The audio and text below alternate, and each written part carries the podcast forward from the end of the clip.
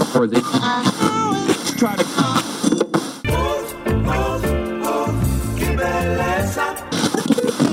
queremos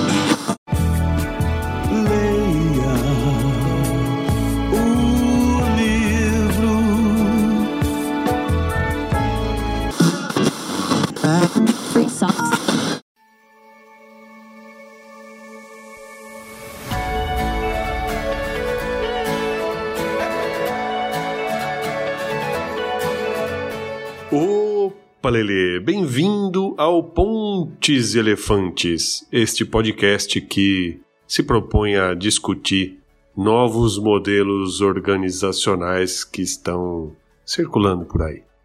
Nessa segunda temporada, a discussão é sobre o livro Teoria U, do Otto Scharmer. Eu não sei se você leu o livro, mas uma das grandes revoluções que ele traz é a inclusão do universo mais sutil, vamos dizer, nos projetos organizacionais, nos projetos profissionais. Ah, dimensões mais sutis eu me refiro às emoções, me refiro às intuições e, por que não, a- até à espiritualidade. E o livro se chama Teoria U porque ele organiza a sua teoria na forma de um U. E no fundo do U, ele propõe um momento de presença, um momento em que você deixa aí os padrões do passado e se abre para o futuro que quer emergir. E nos últimos capítulos a gente fez a descida do U e chegamos no fundo do U para nos conectar com as coisas que nos importavam. Se você ainda não ouviu os capítulos anteriores em que a gente narra essa experiência, talvez valha a pena. O fato é que agora era para a gente começar a discutir a subida do em que a gente fala de protótipo e a gente fala de projeto, ou seja, como é que a gente transforma e dá concretude para esse futuro que começou a emergir. Mas, assim como na teoria, o Otto propõe que o coração, uma vez conectado com ele, que você esteja com ele aberto e conectado, em conexão com a intuição e com as emoções o tempo todo. E curiosamente foi o que aconteceu. Nessa discussão sobre protótipos e projetos, a conversa se desviou ou se enraizou na conversa sobre o coração e a importância de a gente estar em contato com o que realmente importa pra gente, porque isso faz muita diferença. Tem uma frase do Otto que a gente não citou nesse episódio, mas ela é chave para entender a teoria U, que é: o sucesso de uma intervenção depende da condição interna do interventor. E essa ideia esteve presente o tempo inteiro na nossa discussão deste episódio. Assim como nas temporadas anteriores, este episódio tem o elegante patrocínio da K21. Participaram desta conversa desta vez eu, Rodrigo Vergara, o Antônio Gennett, o Panda, a Carol Serpejante e o Luiz Lula Rodrigues. Um abraço.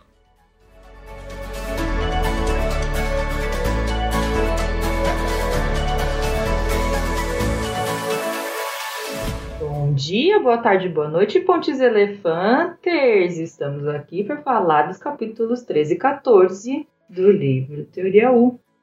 O capítulo 13 chama Prototipar e o 14 chama Atuar, é isso, né? Isso aí. E aí vou até pedir perdão para todo mundo, que realmente faz um tempo que a gente não grava, acho que vai demorar um pouco pra gente dar uma engatada aqui no assunto Teoria U. Eu mesmo tô, talvez já esteja enferrujada, mas a gente vai conseguir. O que, que vocês acharam? Mas a gente começa assim, Carol, com o seguinte, a gente aproveita, o Rafa Albino não estará gravando com a gente hoje, mas ele disse que ele ficou com a impressão de que o Otto perdeu o fôlego pra escrever sobre esses estágios aqui. Então, se o Otto perdeu o fôlego, a gente também. É isso! Tá tudo bem. O Otto falou assim: ah, vou separar em dois porque eu falei que eram duas etapas diferentes. Mas assim, escrevi duas páginas para um, três para outro e vai dar tudo certo. E olha só, e os revisores também perderam o fôlego, porque o que teve de erro nesses últimos capítulos aqui, eu vou te dizer aí. Eu reparei. Um abraço pra quem revisou o livro aí. Também já tava cansado, né, Panda? Também já cansou. É, Vem já já tava, já falar tava que cansado. merda desse Otto Charmer que não chega logo na, na teoria U, que inferno. A próxima vez é só teoria J, já começa do meio mesmo até o fim. Esses dois capítulos são os últimos da parte 2 do livro. Isso aí. Né? Depois disso ele vai para a parte 3, que aí ele fala do presence ou presensing, ou seja lá como que chama, é, de novo. E aí talvez mais profundo. Mas vamos lá, o que, que vocês acharam? Eu queria fazer uma pergunta para vocês. Vocês que são do universo da agilidade. A, a noção de prototipagem que ele propõe aqui surpreendeu vocês de alguma maneira? Traz alguma coisa nova em relação ao protótipo que vocês estão acostumados a. Porque, enfim, na agilidade faz-se muito protótipo, muito experimento, né? Certo? Ou estou enganado? Certo. Sim. Tem Mas bastante. qual que é a noção que ele traz aqui de prototipagem? Só pra eu saber assim. Não. Só deu perdido aqui. Não, então, é que ele narra, ele narra uma forma de fazer prototipagem aqui, né? É, eu não sei se essa é, prototipagem é muito diferente da prototipagem que vocês estão acostumados a, a ver. Panda fez um sinalzinho de que não. É, eu, eu acho que sim, eu acho que tem bastante coisa a ver. Não é à toa que, por alguns conceitos, eu passei voando comparado com os outros capítulos, né? Coisas que eu precisava ler, voltar, talvez parar um pouquinho e tal. Aqui várias coisas passaram, tipo, beleza, assim. Eu acho que já faz parte desse, desse universo. Ou deveria fazer parte. Você que é da agilidade que está ouvindo, se não faz parte, talvez deveria fazer parte do seu contexto. É, mas traz algumas pitadas, assim, ó, interessantes. Um temperinho, um temperinho. Tô fazendo gesto aqui porque o Lula também faz uns gestos na câmera, assim, tô, tô aqui, ó, salpicando alguma coisa por cima disso, que é um temperinho. Que o primeiro temperinho pra mim que eu achei muito legal é essa parte que ele fala que para prototipar com eficácia a gente deve integrar três tipos de inteligência: a inteligência da mente, do coração e das mãos. E isso é uma coisa que, não, que a galera não fala, né? Provavelmente a galera fala muito da inteligência da mente e a inteligência das mãos, né? Pra fazer até de fato assim, ou fazer um protótipo rápido, sujo, barato e tudo mais. Mas essa parada de, de integrar a inteligência do coração, eu te dizer que por pouco, eu tive contato com poucas pessoas que traziam isso de fato junto, assim, sabe? Queria só complementar isso que você tá falando, Panda, que eu concordo 100%, que lá no capítulo 14, ele traz uma tabela, eu sei que a gente já falou aqui que o autor traz um monte de tabelas, né? mas no capítulo 14 ele traz uma tabela sobre quatro etapas evolutivas dos sistemas modernos de assistência médica. Ele tá falando aqui de assistência médica, mas a gente consegue expandir isso para outra para realidades, né? Aí vou dar só um exemplo, tá? Que ele fala na primeira linha, ele tem assim organização do paradigma. Aí ele dá aonde que cada uma dessas etapas evolutivas está em termos de organização do paradigma. A primeira é centrada no sistema, a segunda é centrada nos resultados, a terceira é centrada no paciente ou no cliente e a quarta é ser humano centrado, então é centrada no todo. E aí acho que a agilidade ela fica ali no máximo no nível na etapa 2, né, que está ali centrada nos resultados barra centrada no sistema, né? Então ele fala que o, quando você está na etapa 2, você provavelmente você pega o 1 um e o 2. E aí quando você está no 3, você pega do 1 um ao 3, e quando você está no 4, você pega do 1 um ao 4. Né? Você olha para não deixa de olhar. Quais são todas de novo, Carol? É, centrada no sistema, o primeiro nível. Hum, Centrado nos resultados, o segundo. hum, Centrado no paciente ou cliente, se a gente for expandir aqui. E ser humano centrado. Ah, essa daí a gente falha, hein? Essa nós falha na agilidade, hein? Eu acho que a gente falha até no centrado no cliente. Não, a gente tenta, a gente tenta, assim, a gente até finge que tenta. Não, cara customer da centric. Raquel. Vocês não estão vendo, a Raquel que tá de ouvinte aqui, ela fez uma cara de não, não. É só no resultado mesmo, e foda-se, é só no resultado. O, o Rô, eu vou trazer um- uma expressão que a gente usa bastante sobre coisas puxadas e empurradas, né? Então, pra mim, talvez é como se a gente, na agilidade, empurrasse essa, essa prototipação, experimentação, assim, coisa que eu quero fazer, e parece que o que ele traz aqui é como se tivesse uma corda amarrada no coração, eu vou usar o coração dele mesmo aqui, né? E essa corda estivesse puxando a gente pra frente, assim, sabe? E a gente vai prototipar aquilo que tá, tipo, puxando a gente de leve, assim, aquilo que, que aparece nas nossas mãos, aquilo que parece fazer sentido. E por que, que eu disse uma corda amarrada no coração? Porque aqui fala muito da intenção no lugar correto. E ter a intenção no lugar correto é de fato ter consciência do seu coração, onde ele tá. E muitas vezes a gente faz um caminho de prototipagem produtiva, assim, sabe? Como se fosse linha produtiva. Pô, eu tenho um problema, eu tenho uma coisa, eu vou prototipar e blá blá blá. Mas ela não parece que necessariamente a intenção tá no lugar correto. Tá mais na coisa do que no lugar, sabe? Então, pra mim, se eu pudesse representar visualmente, é como se tivesse uma pequena, uma pequena linha amarrada no nosso coração e estivesse puxando a gente para as oportunidades que a gente tem de prototipar, assim. Complementando isso que o Panda falou, é, e falando até um pouco do Lalu também, é o propósito. Eu traduzo, quando eu leio, eu traduzo como propósito ou a intenção que o Lalu traz aqui, né? Que é esse coração que tá te puxando para essa cordinha que tá puxando seu coração para aquele lugar, ou você tá indo na direção desse coração que tá indo para um lugar ou para outro. E ele de novo dá exemplos aqui, de, de, depois a gente pode explorar isso melhor, mas de como se você tá com o seu propósito alinhado, se você tá com a sua intenção bem resolvida, a solução que você vai encontrar para o pro problema é completamente diferente. Então tem isso, quando a gente está centrado no sistema ou no resultado de curto prazo, a gente vai encontrar um determinado tipo de solução. Se a gente está de fato olhando para nossa intenção e entendendo qual que é de fato a nossa intenção ao fazer aquilo, ao olhar para um problema, provavelmente a gente vai chegar numa resposta diferente que é engraçado, né? É fácil. Muitas vezes eu me pego discutindo um assunto complexo feito esse e pegando um conceito específico e discutindo ele na especificidade dele e, e quando eu olho para as palavras que eu estou manejando ali, se eu esqueço qual é a raiz e a origem dessa, por que, que eu cheguei aqui, é, essas palavras elas perdem o significado delas e elas viram só algumas palavras que podem significar outras coisas muito menores. Que eu tô falando isso? que lá no começo, né, quando ele tá falando, quando ele veio apresentar a teoria UR, ele tava falando assim, a gente, como sociedade, como comunidade global, a gente tá fazendo coisas que, se cada um parar pra pensar, não interessa a ninguém. Aquecimento global, destruição dos, do, né, dos serviços ambientais, a pobreza, a desigualdade, blá, blá, blá, blá, blá, blá, blá. Então ele tá dizendo assim, por que, é que a gente tá fazendo, por que, que nós estamos fazendo isso com a gente? Essa é a pergunta que a primeira parte do processo quer fazer emergir, né? Por que é que a gente está fazendo isso com a gente? Então, quando ele está falando agora, quando vocês estão falando agora desses, desse coração, é curioso porque assim é um lugar fora do lugar habitual de eu estar pensando numa intenção e no propósito em nome de uma organização, de um resultado financeiro, etc e tal. Não é disso que ele está falando. Né? Ele está falando assim, puxa, quando eu me coloco, e eu sou gente como todos os outros que estão aqui na equipe comigo, quando eu me coloco assim, isso que a gente está fazendo faz sentido não para mim como, não para mim no papel de quem está fazendo parte dessa organização, mas eu como como pessoa que faz parte deste mundo inserido dentro do contexto onde essa solução vai ser colocada. Faz sentido isso para mim?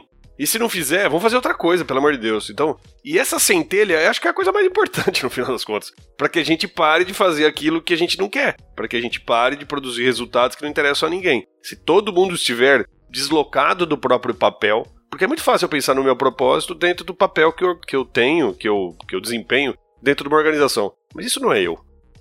É, é também, vai. Mas é eu até o momento que eu sair dessa organização e for para outra. Aí o meu papel passa a ser outro. Então, assim, quando eu me coloco como pessoa, que acho que ele tá falando. Mas não. É, eu acho que eu já, eu já falei. Agora vou começar a me repetir.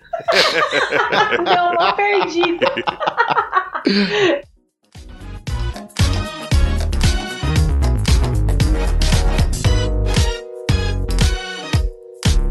Isso que você falou, Rô, me trouxe lá no Lalu também de novo. Hoje eu tô conectando Lalu. É, quando ele fala lá do paradigma laranja, que o paradigma laranja, uma das principais características é essa criação de necessidades. Que quando a gente está orientado ao crescimento desenfreado, a sempre dar o próximo passo para atingir mais resultados, a gente cria necessidades que não existem na realidade. Né? Que é a publicidade hoje, se a gente parar para pensar, né? A publicidade ela cria necessidades que a gente não precisa ter. E uh, quando você falou, me, me emergiu muito isso, assim, de se a gente tivesse de fato se perguntando se aquilo que a gente está fazendo, se aquele problema que a gente está resolvendo, ele faz sentido no universo no qual a gente está inserido, na realidade no qual a gente está inserida como um todo, e não só ali dentro de um papel do microcosmo, a gente não criaria necessidades que não existem, né? mas a gente cria. Enquanto estavam falando aqui, eu, eu lembrei que no Love the Problem a gente usa bastante explicitamente há um bom tempo o critério do coração, né? É... e o Panda, assim, é, é engraçado que eu, eu, usava meio, no começo assim, eu usava meio que subliminarmente, meio quieto assim. E aí depois que o, o Panda o Panda começou a colar junto, a gente tacou o foda-se assim, o critério do coração é um critério explícito. Assim, claro, a gente só fala assim, tipo, ah. Explica pra gente qual que é esse critério aí. É, explica o Panda, né? Eu explico, explico. Qual que é o critério do coração, Panda? O critério do coração ele é muito complexo, então se preparem, ele vai levar cerca de 15 minutos para explicar. Ele começa com uma tabela. É isso, é. A gente faz um assessment e. ai, ai, ai. Em 1917. Segundo Fayol. É. A gente ama as pessoas que a gente gosta, que tocam no nosso coração. Esse é o critério do coração. Chamar essas pessoas para gravar. Fala assim, ah, a gente poderia chamar talvez a pessoa mais expert do mundo sobre esse tema para falar? Ah, podia. Mas eu não quero, eu quero falar com quem eu gosto. Sabe, tipo, é muito melhor do que a pessoa mais expert no tema. E vou dizer uma coisa, os, às vezes que o critério do coração não foi o mais intenso na formação, né, Lula? Foram os episódios que a energia não foi a melhor. Isso. É muito doido isso, é muito, muito doido.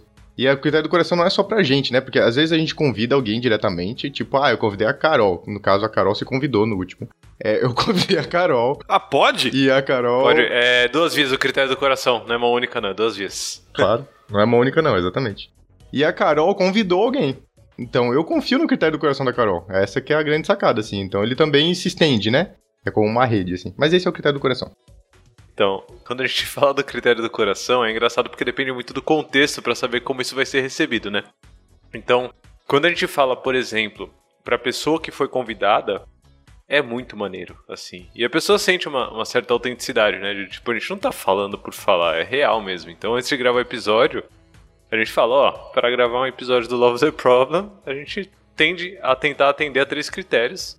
É, que é primeiro o critério do coração, ele explica isso que o Panda acabou de explicar a gente fala, tem que ser alguma pessoa que gosta do assunto, porque também não adianta nada a gente ter uma boa conexão e a gente falar sobre, sei lá, é, a, a, política asiática da economia, sabe? Lá, se não me conectar no assunto, não adianta.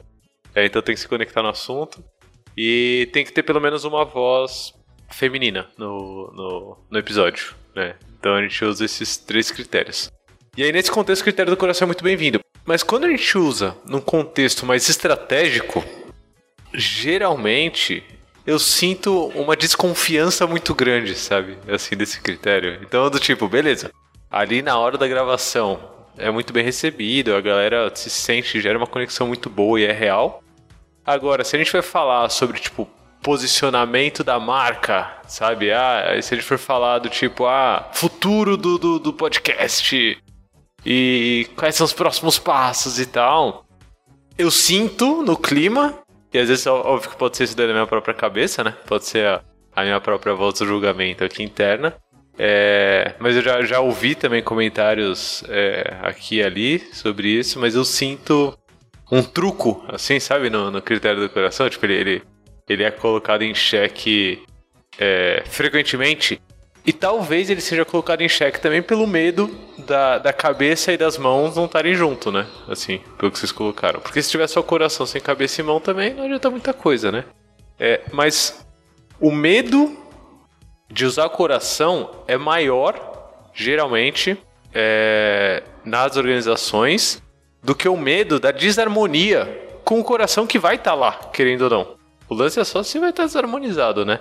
E aí eu não sei se o Otto que tá brisando demais ou se a gente que tá ousando demais. Mas eh, pensando nisso numa perspectiva global, sei lá se tem espaço, sabe? Ou se a gente tem que esperar mais uns 50 anos para isso. Mas aí conectando com o Rodrigo, o Rodrigo tá aqui, ontem eu tava, eu tava lendo o texto dele no, no Vida Simples, né? Ó, já vai pagar nós, hein, Rodrigo? é... Coluna no Vida Simples ainda foi clickbait, caiu no clickbait dele. Ele botou ali um, um texto, aí eu falei, eu preciso acabar de ler agora esse texto e vou ter que entrar lá pra ler. E aí eu fui parar na coluna dele lá no Vida Simples. E ele, quando ele fala do, do Playgrounded, caraca, mexendo duplo, Rodrigo. Quando ele fala do Playgrounded, é, que é a, a, a organização né, que ele criou, é, ele fala muito a parte do coração, né? Ele não descreve o Playground como, ah, uma instituição que, pipipi, tipo aquelas frases de parede, né? ele só fala do tipo, cara, é a coisa mais divertida que eu faço, é a coisa que me dá mais orgulho, é a coisa que ilumina meus dias. Sei lá qual é a frase que ele usou na, na mini bio dele lá, assim. É. Isso já é uma perspectiva um pouco menos local do que o Love the Problem, né? Que é um produto dentro de um contexto maior. Tipo, já é uma organização inteira. Ô Lula, eu fico pensando assim, né? Mesmo do ponto de vista de, de uma organização, pensa uma coisa. Vamos imaginar que uma organização se dedique a colocar na sua estratégia essa perspectiva de criar produtos que façam sentido para o todo e que as pessoas vejam isso na oferta do produto, que aquilo faz sentido para elas e ajuda a construir o mundo que na verdade elas gostariam. Cara, acabou a concorrência, né? Acabou a competição. Os caras ganharam a corrida. Eu fico pensando, por exemplo, no mercado imobiliário, que quer correr o mínimo risco possível, né? É, eu conheço algumas pessoas que trabalham nesse mercado. E assim, o que, o que se produz por aí de unidades residenciais e tudo mais é muito pobre, né? É muito pobre. Só que ninguém arrisca.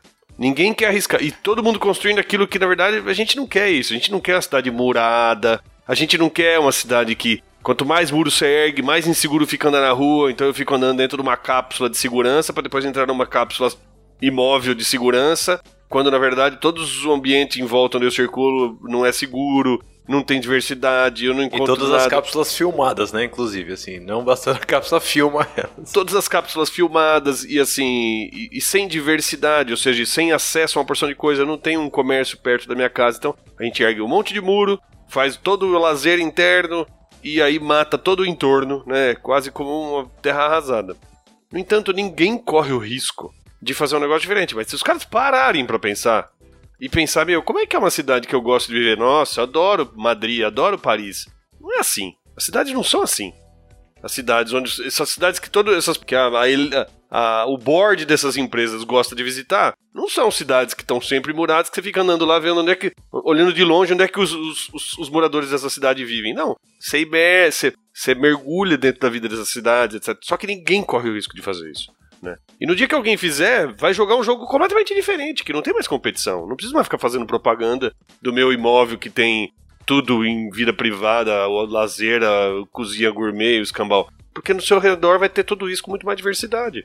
Eu, eu acho Paris lindo, aqueles prédios antigos, né? Mas aqui.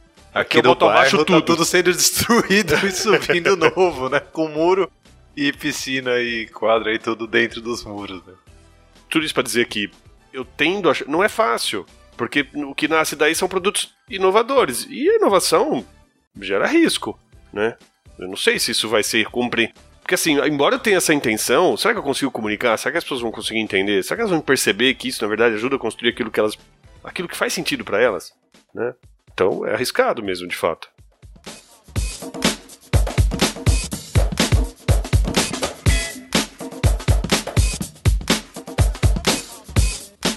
Aquela pergunta, né? Será que o, o mundo está preparado para isso? Será que as pessoas estão preparadas para isso? Que na verdade a pergunta deveria ser: será que eu estou preparado para isso? Será que eu estou preparado para fazer isso? Será que eu estou pronto para arriscar e dar esse passo? E aí, voltando aqui no, no livro, não que a gente tenha saído, mas queria trazer um trecho do livro especificamente sobre isso. Dois aqui. Ele fala de uma de uma moça chamada Simone Amber, uma inovadora na área de responsabilidade social corporativa. Uma vez me disse, aspas, levei muitos anos para dar o passo da ideia rumo à ação. Da ideia rumo à ação. O que importa é você não se culpar por isso. O que importa é permanecer verdadeiro com sua intenção. Mas, uma vez que dei aquele primeiro passo, as portas se abriram e mãos para ajudar apareceram foi como se eu tivesse sido colocado em uma trilha.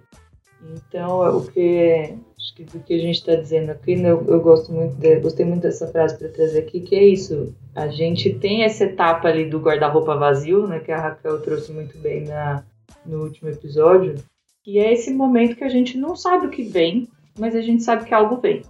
E aí pode ser que leve anos para esse algo vir, mas que é muito importante a gente conseguir prestar atenção e saber quando ele vem.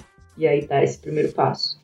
E aí a outra frase que eu queria trazer é do Alan Weber, cofundador da Fast Company, que ele fala assim: ele começou recorrendo à sua verdadeira intenção, que ele traz um pouco aqui.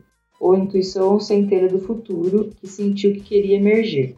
Ele associou essa centelha de futuro com aprender a ouvir o feedback do universo.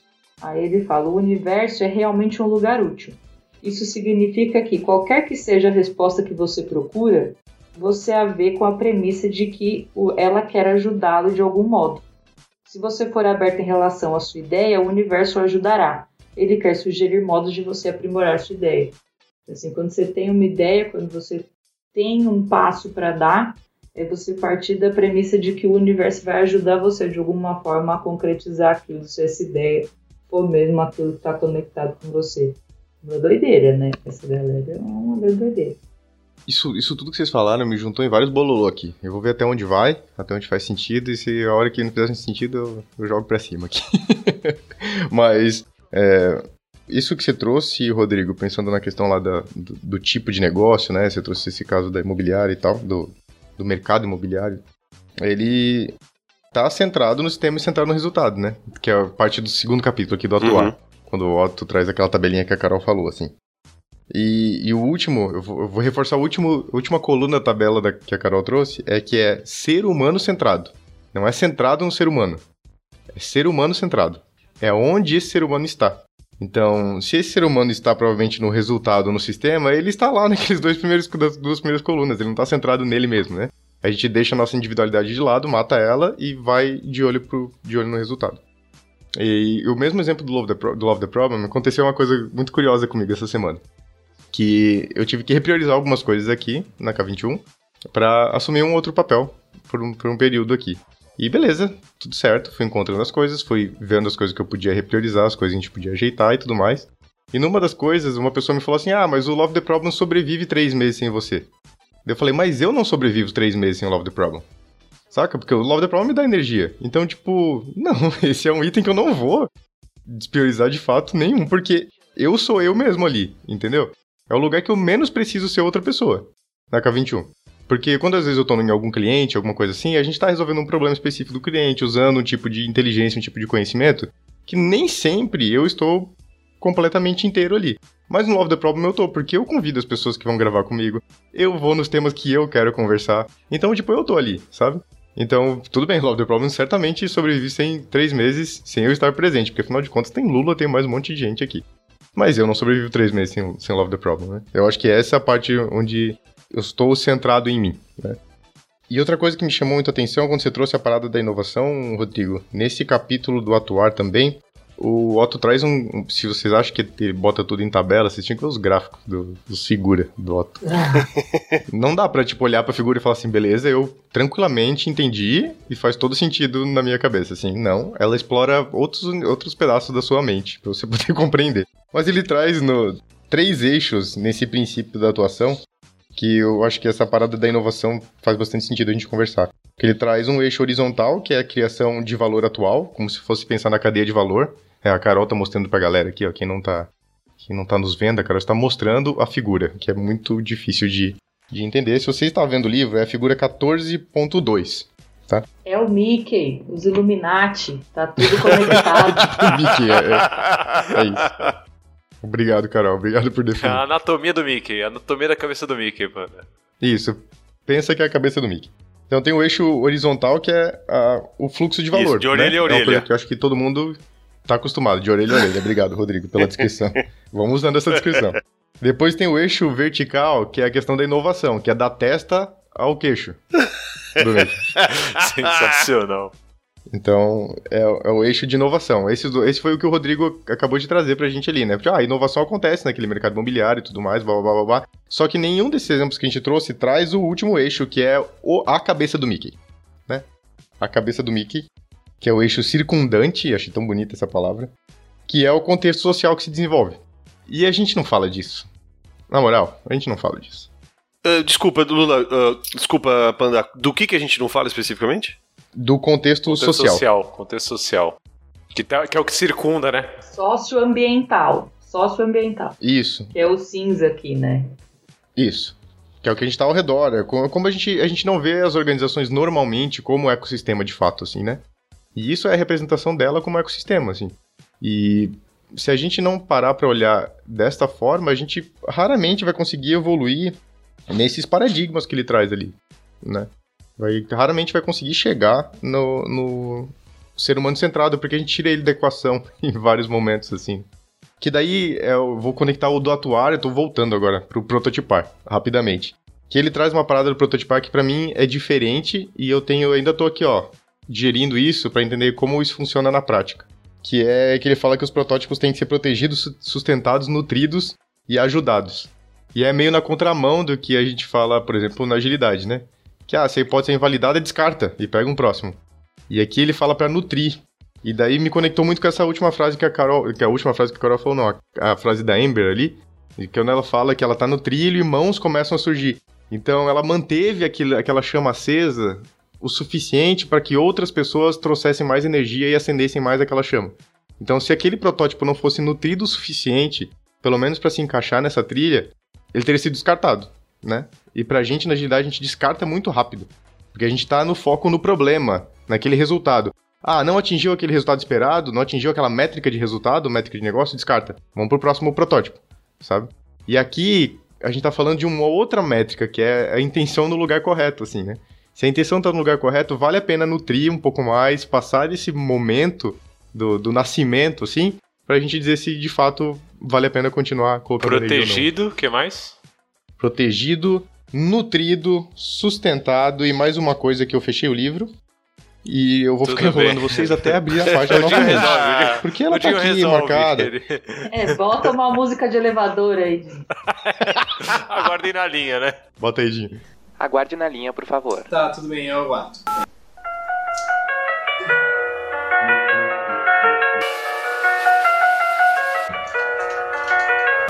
Só mais um minutinho.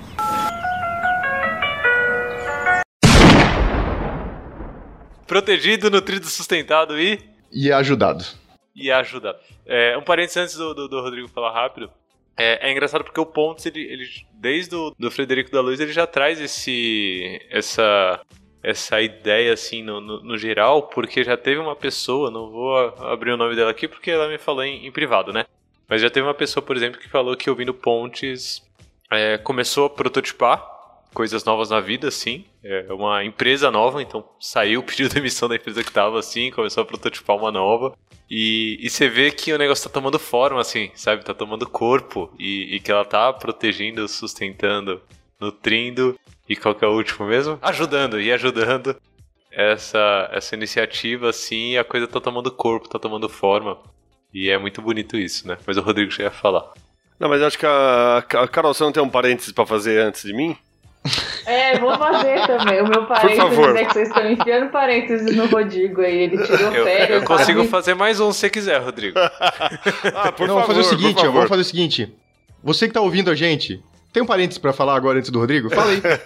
vamos dar um instantinho pra você Dá, falar. dá um, pa- dá, dá um tempinho, Dinho, pra galera fazer um parênteses aí antes do Rodrigo, por favor. Você tem mais um parênteses antes de eu falar, Lula? A gente fez um agora. Acabou de fazer sem querer. Eu vou fazer, eu ia falar uma coisa, mas eu vou fazer um parênteses antes de mim. E vou dizer uma outra coisa. Não vai esquecer o que você vai falar mesmo. É, já esqueci.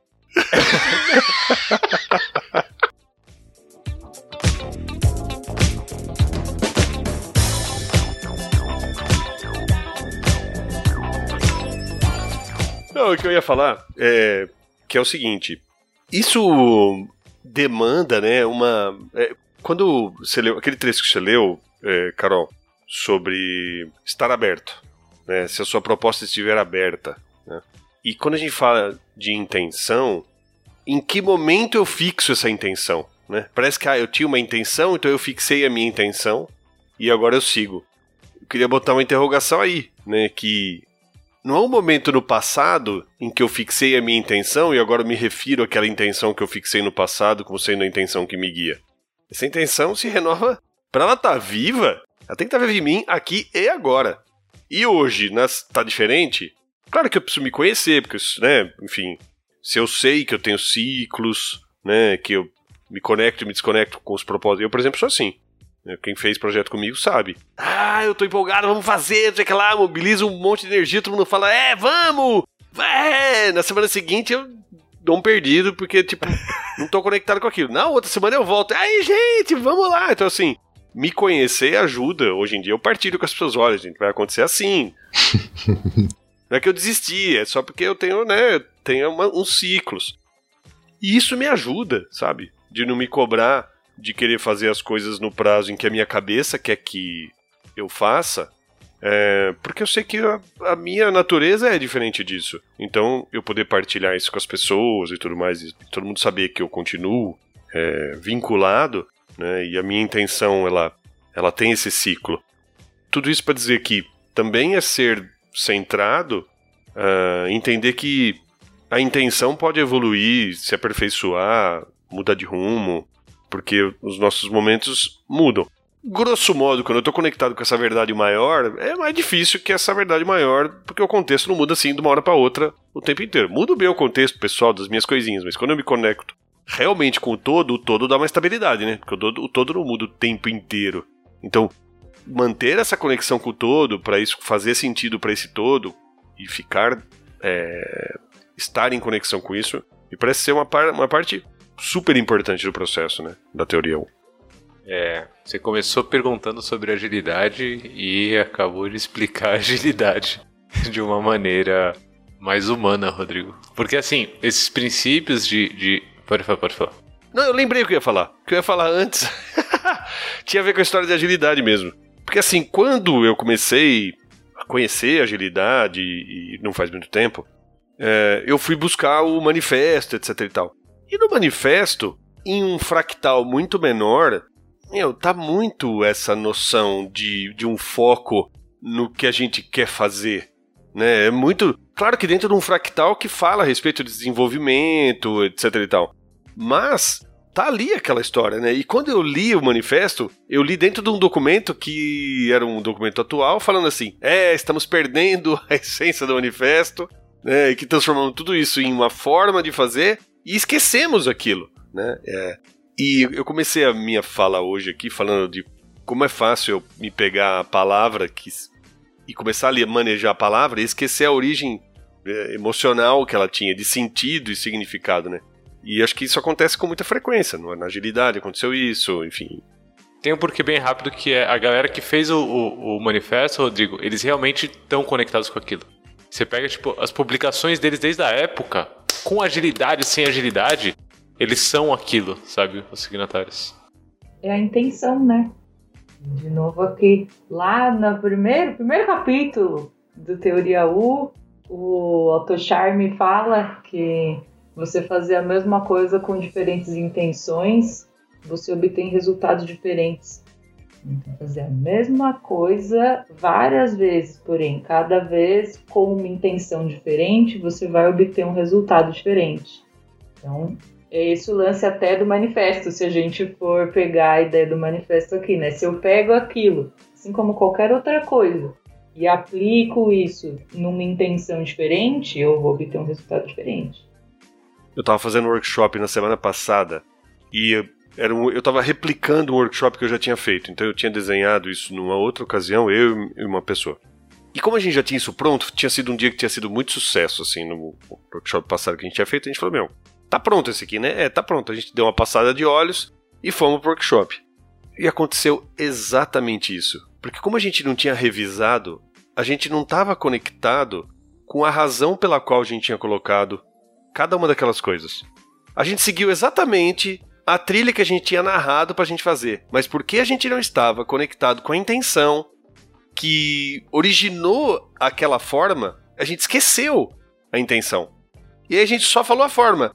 E foi assim, é, sabe? Não- porque a gente, a gente não preenche, né? Eu acho que assim, no primeiro, na primeira vez que a gente fez, a gente preencheu uma porção de lacunas com e, e respondeu perguntas e deu exemplos que tinham tudo a ver com a intenção, com o propósito do negócio. E quando a gente fez a segunda vez, a gente estava seguindo uma forma. E não tinha vida. Não tinha vida. Mas você sabe que isso daí é muito difícil, Rodrigo, eu acho, de, de ensinar, de passar. Acho que você chegou a falar isso agora há pouco, assim. É muito difícil de passar, de ensinar, porque assim, é, quando eu comecei a dar. O primeiro treinamento que, que eu comecei a, a dar na, na, na K21, é, eu ficava muito preocupado com a forma, né, do treinamento, assim, tipo, putz, qual que é o tempo? Eu lembro que eu tinha uma planilhazinha assim, ó, de é, começa a atividade nesse tempo e tem que acabar nesse tempo aqui, ó, e tal, e os tempos, e essa é a atividade, a entrada é essa, o output é esse e tal. É, eu tenho essa planilha até hoje, assim, ó, bonitinho, né? É, e agora, quatro anos depois, o, o Panda tá fazendo esse mesmo treinamento, assim, comigo, e numa versão remasterizada, porque tem, tem código no treinamento, né? O treinamento basicamente é, com programação, né? Testes automatizados e integração contínua, entrega contínua e tal. É, eu resolvi fazer uma versão para quem não mexe com código, assim, para quem tá afim de código, mas nunca mexeu e já conhece de agilidade, né? Já manja muito de agilidade, mas não mexe com código. E aí, é, não só nessa versão agora, mas já nas anteriores, é, eu comecei sempre a botar um peso muito maior na intenção, assim. E a forma, ela vai mudando. Então, aquela planilhazinha lá, é, o que ficou dela em mim, que bom que ficou. O que não ficou, tudo bem, não fica mais assim, a gente vai mudando, né? E o Panda deve estar tá sentindo essas, essa, essas mudanças assim. É... Mas ao mesmo tempo, como que eu passo isso pra frente? Do tipo, se alguém for começar a dar o mesmo treinamento, a dar a mesma aula, é... a intenção só não basta, né? Assim, é... e aí talvez tenha que voltar pra forma e aí fazer uma prototipagem em cima da forma. E essa forma é um pouco mais comunicável, um pouco mais, sei lá, fácil de passar, e aí a partir daí a pessoa tem que juntar com a intenção, porque eu também não consigo mudar a intenção dela, né? É, é foda, é difícil. O Rafa escreveu aqui plano de aula, né, que tem técnica. Isso que eu falei para vocês do workshop, eu tinha um plano de aula, né? Só que o plano de aula não traz a intenção. É, até traz, tem lá um campo para falar ah, objetivos, etc e tal. Mas, cara, é mais profundo. É, é, algo que, assim, não é um negócio que você. A não ser que você vai escrever, tipo, sei lá, sete capítulos dentro do plano de aula. Dois né? livros para cada aula. É, exato, mas assim, tem uma coisa que é um significado para si, assim, sabe? Que, por mais. Acontece com muita frequência. Eu falo, não, vamos fazer esse negócio aqui, colocar no, no plano de aula, a gente colocar os objetivos. Aí a gente vai lá e escreve. Na próxima vez a gente vai ler aqui e fala, meu, o que, que a gente queria dizer com isso aqui?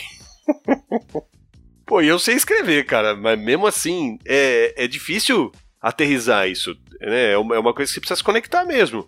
É aquela conexão do tipo, por que, é que a gente está fazendo isso com a gente? É um ahá, né? Pensei no conceito de significante significado. Vocês manjam? Eu tô presumindo só, Carol, mas eu quero muito saber. Significante significado, assim, você tem um signo e ele tem um significante significado. Então pensa na palavra celular, né? Tô olhando aqui. É, a palavra celular ela tem três sílabas, ela tem letras, ela soa de uma forma. Esse é o significante dessa, desse signo palavra celular. Porém, essa palavra tem um significado, que é quando você ouve a palavra celular, você pensa num objeto, provavelmente retangular, que faz uma ligação. Ou você pensa numa célula do seu corpo, num organismo celular. Então, é uma, um significante a palavra celular, que tem mais de um significado, e ela vai para mais de um lugar. E aí pensei nisso, você tem a forma, né, você tem um plano, uma forma, uma técnica que é um significante que pode ter mais de um significado. Você pode trazer mais de um significado para aquilo. E, e aí, por onde a gente parte, né? Será que a gente parte do significante e a partir desse significante a gente dá um significado? ou do contrário? A gente parte da intenção, daquilo que a gente realmente quer dizer, se é a célula do corpo ou se é a célula aparelho, para daí a gente entender qual que é a estrutura e qual é a forma que a gente vai usar ali. Eu tendo a acreditar que a gente vai para o significado primeiro, entendendo o que, que a gente quer fazer, de onde que isso vem, por que, que a gente está ali, o que, que a gente está fazendo com a gente, para daí entender se eu vou usar uma palavra ou outra, uma estrutura ou outra, enfim.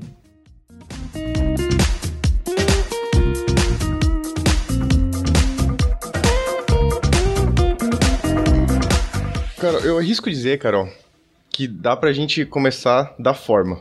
mas não da forma do jeito que a gente fala hoje. Mas não dessa forma. Não dessa forma, não da forma De do jeito. outra forma. Não da forma que a forma tá Vamos falar da formada. forma de outra forma. Mas é forma ou forma? Forma. Que alguém colocou numa forma. pra ter essa forma, Não Que deixa tem sua hoje. forma virar forma. o. Eu Vou botar essa frase do backstage, hein? Não deixe sua forma virar forma, por favor. É, falando em backstage, bit.ly barra pontes podcast. A gente tá falando de algumas coisas aqui vai ter algumas referências por lá. Mano, o Panda fez um parênteses nele mesmo, louco. É, Segue, o cara Panda. mesmo. Você viu? Eu quero Loucura. saber da forma. Qual, qual forma então, Panda? Você sabe qual é a forma, Lula. O... Por que, que você sabe? Porque o Anthony Simões, querido Anthony, um abraço pra você, Anthony, se você nos ouve ou for nos ouvir em algum momento, é um ser maravilhoso. Mais um É, a parênteses. gente tava no nosso workshop de OKRs da K21, faz algumas, alguns, algumas semanas. Pra quem estiver ouvindo, não importa quando a gente fez, porque afinal de contas já passou, faz tempo. É, a gente tá cheio de parênteses hoje, né? Ele trouxe uma parada do Liberating Structures, que é o Eco-Cycle Planning. E eu vou dizer que foi uma parada bem legal de exercitar, assim. E daí foi por isso que eu disse que talvez a forma tenha algum motivo. Esse Eco-Cycle Planning vai estar lá no, no nosso backstage, bit.ly barra podcast. Mas eu vou explicando aqui pra vocês, já que eu desenhei, já que deram a sugestão da- do gráfico do Mickey, então vamos fazer o, o gráfico aqui do Eco-Cycle Planning, descrever ele aqui pra vocês. É um infinito, dividido em quatro quadrantes. Então a gente divide horizontalmente e verticalmente o infinito. Então a gente fica com quatro arcos, né? Um deles tem a gestação, no canto superior esquerdo. Está a etapa de gestação. Então, aqui vamos dizer que tem muito a ver com o prototipar, né? Desse, do- da parte do prototipar do, do livro aqui do Otto. E ele carrega, de certa forma, uma intenção. Vamos, vamos carregar essa intenção aqui junto. A gente está centrado na intenção e tudo mais, e nessa gestação nasce algum possível protótipo em que a gente vai fazer ele nascer, que é no quadrante inferior, esquerdo inferior. Então ele vai fazendo a curvinha do infinito, né? Então nasce aqui uma ideia, de fato. E daí ela começa a crescer e a gente vai, talvez aqui ligado com o atuar desse, do, desse- do capítulo seguinte, em que talvez a gente pense de uma forma mais centrada no sistema, no resultado, mas se a gente for afinando e pensando na maturidade daquilo de fato, ligado com o ser humano centrado, ela vai crescendo para o nível de maturidade, que vai para o outro, outro lado do gráfico, né, que é o canto superior direito, seguindo o infinito de novo. E daí tá ali a maturidade, onde você vai colher os frutos daquilo e tudo mais, o impacto que a gente vai causar, tudo que.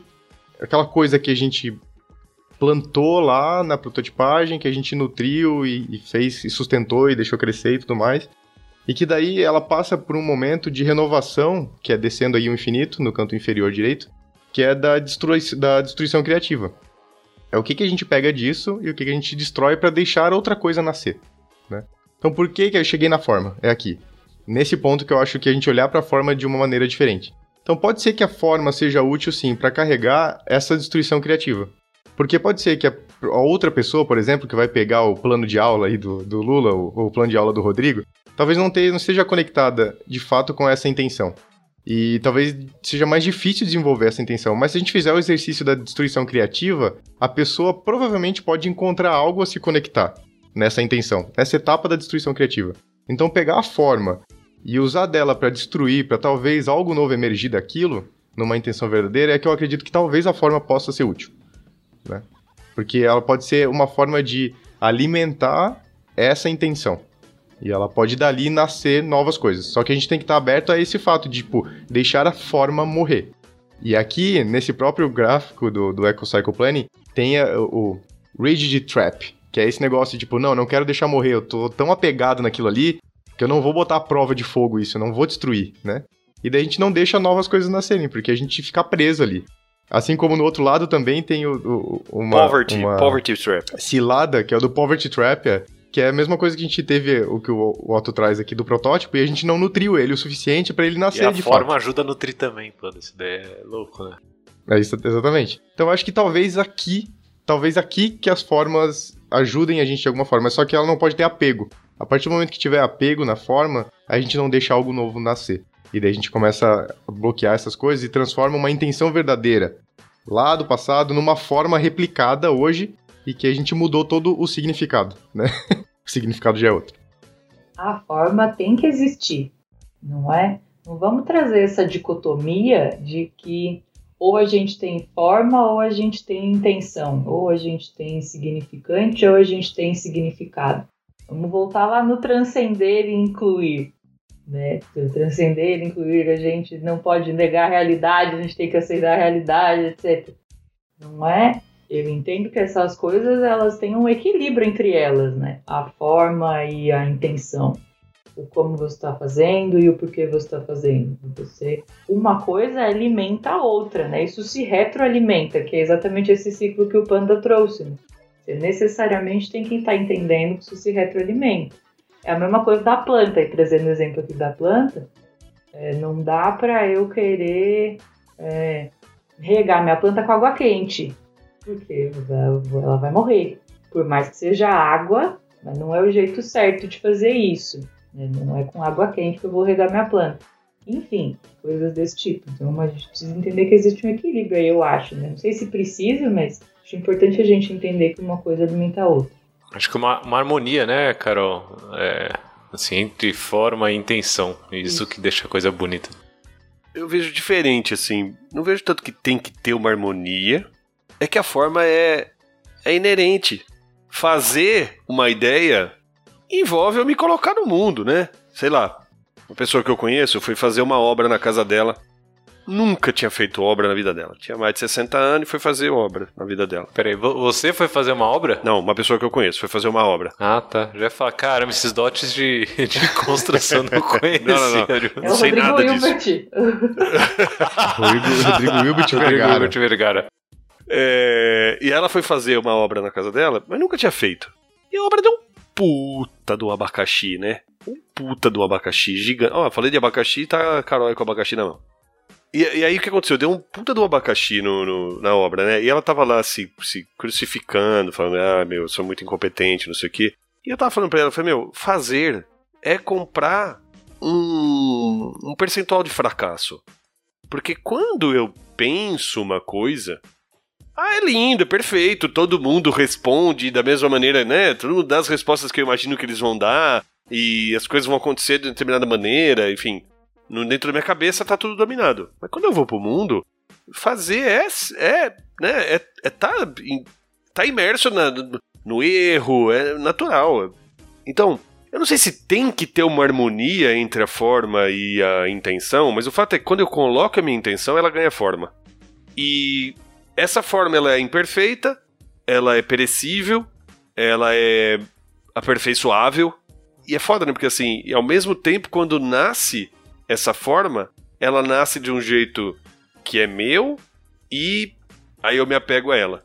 E aí cagou tudo, né? Porque estar apto a. Meu, essa, essa, esse desprendimento, essa, essa capacidade de desprendimento da forma é que é admirável, né? De eu estar tá conectado com a intenção, mas ao mesmo tempo estar tá tranquilo de me desprender dela. É, o dogma, né? É o dogma, assim. Faz, faz do jeito que eu tô te falando. Faz assim, ó. Porque eu tô te falando fazer assim. Queria jogar uma polêmica aqui. Ah, tô falando de Ah, meu Deus. Chegando no fim do episódio, ela vai jogar a braba, lança. Isso aqui que a gente tá falando não é melhoria contínua? É, eu vou dizer que é um pouco além. Eu, eu, eu tava lendo que o Otto. Eu tava pensando na aprendizagem, né? Isso. Aprendizagem, muito mais do que melhoria, assim. Porque ela pode levar para outros lugares. Às vezes as pessoas olham melhoria, o que não é uma verdade, como uma sequência, na mesma direção. E aqui a aprendizagem abre as portas pra gente para vários lugares. E eu concordo com você nesse ponto. Isso não é a premissa da melhoria contínua? Não é a premissa da gente estar tá criando bons produtos? Que aí vou, vou evocar a Pri Chagas aqui de novo, que uma vez chegou para mim e falou: não dá para fazer lâmpada com melhoria contínua de vela. Eu já falei isso aqui antes. Então, em algum momento, você, a forma vai mudar. o Rodrigo imaginou, né? O pior é que o Rodrigo imaginou. Eu vi a cabeça dele imaginando. em algum momento, a forma. Não é que a forma vai ter que mudar, né? Não é tem que mas eu fico pensando que, inevitavelmente, é isso, essa coisa vai retroalimentando a outra. Exatamente isso que você falou, Rodrigo. Concordo plenamente com você. Esse, a forma, ela tem, ela existe ali, né? Se você joga isso pro mundo, se você traz isso pro mundo, você traz isso numa forma. E aí a gente acaba ficando apegado nisso por medo, por insegurança, por falar, por a gente voltar no passado, né, que a gente falou, inclusive, né, dos padrões do passado, a gente falar, putz, isso aqui funcionou no passado, vai funcionar aqui agora, e é esse lance do será que a gente não deveria estar retroalimentando isso? Será que a gente deveria parar um pouco para pensar que, putz, se se a minha intenção é essa, dentro desse universo que eu tô, desse contexto no qual me encontro, talvez eu precise adaptar essa forma um pouco. É, e aí, por isso que eu falei do lance da melhoria contínua, né? Que a gente em agilidade não fala isso sempre, tá sempre pregando a melhoria contínua, tá sempre pregando essa, essa ideia, e aí nós mesmo aqui estamos se contradizendo.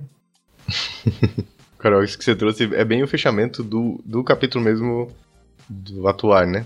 É, pra mim, eu vou dizer que a notas de campo do capítulo 14 foi a coisa mais rica desses últimos dois capítulos, assim que me levou para outro lugar. Inclusive, vou ter que ler de novo. Eu já li duas vezes as notas e vou ler mais uma vez. Que ele traz exatamente esse ponto de, de um, da criação de uma, infra, uma infraestrutura de aprendizagem eficaz. Né? E ele traz uma forma. ele traz oito pontos, né? Uma forma. Só ele traz oito pontos. Inclusive, aí, o Otto é cheio de forma, né? Assim. É, cheio de forma. Que bom. É, eu vou dar uma lida no, nos, nos, nos, grupos para vocês no geral, para ver se a gente pega alguma coisa pra gente fechar, porque a gente já tá indo pro final, né? Mas os pontos são Composição de grupo central. Ele fala um pouco de multidisciplinaridade e um olhar pouco enviesado de um, de um papel só, uma coisa nesse, nesse tipo. Primazia da praxis. Aí é muito intelectual para mim. Mas ele fala de praxis profissional, praxis pessoal e praxis relacional. É, campos e ferramentas de prática. Estruturas de aprendizagem paralelas. Objetivo e princípios compartilhados. Paixão ou incorporação pessoal do objetivo participação guiada pela percepção e o último, produtos. Então ele traz esses oito pontos como infraestrutura de aprendizagem eficaz, assim. E para mim isso, isso traz muito de, de tudo que a gente falou aqui em vários, vários aspectos, assim, sabe? Então se vocês lerem aqui, depois da, da nossa conversa, derem uma olhada nesses oito pontos, vocês vão ver que a gente passeou por eles de certa forma, em algum lugar, assim, né? E para mim, a chave de muita coisa nessa vida tá nessa parada do aprendizado. E a gente pode talvez extrapolar o significado do aprendizado pro futuro emergente, né? Tá aberto ao que está emergindo, assim. Tá aberto ao novo que tá por vir e tudo mais. E ele não necessariamente ser uma direção pré-definida e estabelecida, porque ela provavelmente vai ser frustrada no futuro que tá sendo. tá emergindo, assim, né? E daí para mim fecha muito com essa relação do protótipo e com atuar, assim. Se a gente coloca isso numa linha pré-definida, planejada, direcionada, a gente acaba deixando que aquilo que está emergindo nos ajude a aprender nessa jornada, nesse caminho, assim, né? O próprio Pontes, né, Panda? O próprio Pontes, é isso. A gente já viveu um pouco disso, dos dois lados, né? De deixa aí, não, vamos segurar, não funciona segurar, deixa aí, e a gente vai. Temos? Temos. Temos um episódio. Como que o Dinho finaliza esse episódio? Sabe Deus. Boa sorte, Dinho. Vai colocar churrasco com chimarrão. Boa. É certeza, é certeza que ele vai botar. E aprende desde criança a honrar a tradição. Meu pai era um gaúcho que nunca conheceu luxo, mas viveu folgado enfim. Vamos fazer gravando então, Rodrigo, pra ficar bonito. Canto alegretense. Com esse sotaque aí, ah, eu só não fico, sei só cantar, fico com canto canto alegretense. Me ensina o refrão, me ensina o refrão, vai. Não tem Ah, refrão. caralho. Então me ensina cinco versos que a gente canta cinco versos. Canta alegretense. Raquel, você que é boa, como que eu canto alegretense, É, Raquel? não faço ideia. Não, não tem problema que você. Não tem problema que você não sabe, Raquel. É, vai, diz aí, você sabe. Só vai. Você sabe, canta aí, a gente te acompanha. Isso, vai. Com chimarrão. É de- É É disso que o povo gosta, é disso que o povo Peraí que não cantou, não sincronizou. O Dinho não conseguiu sincronizar, vai ter que ser mais organizado. Então, Acaba de mastigar, Raquel, pra gente, pra gente cantar todo mundo junto e organizado. Não, vai, sem, vai mastigando mesmo. Mastigando? Então no 3, hein? Um, dois, dois. três. Churrasco, Churrasco e bom com chimarrão. Fandango, trago E mulher, é disso que É o disso velho que o velho gosta, é é disso que o velho quer. Muito bom. Sincronizado, Dinho. Ah, eu Agora acho perfeito. Isso, nossa, Inventava. o Dinho vai amar isso. Churrasco, bom chimarrão, fandango, trago e mulher. É disso que o velho gosta, Churrasco, bom chimarrão, fandango, trago e mulher. É disso que o velho gosta, é isso que o velho quer. Churrasco, bom chimarrão,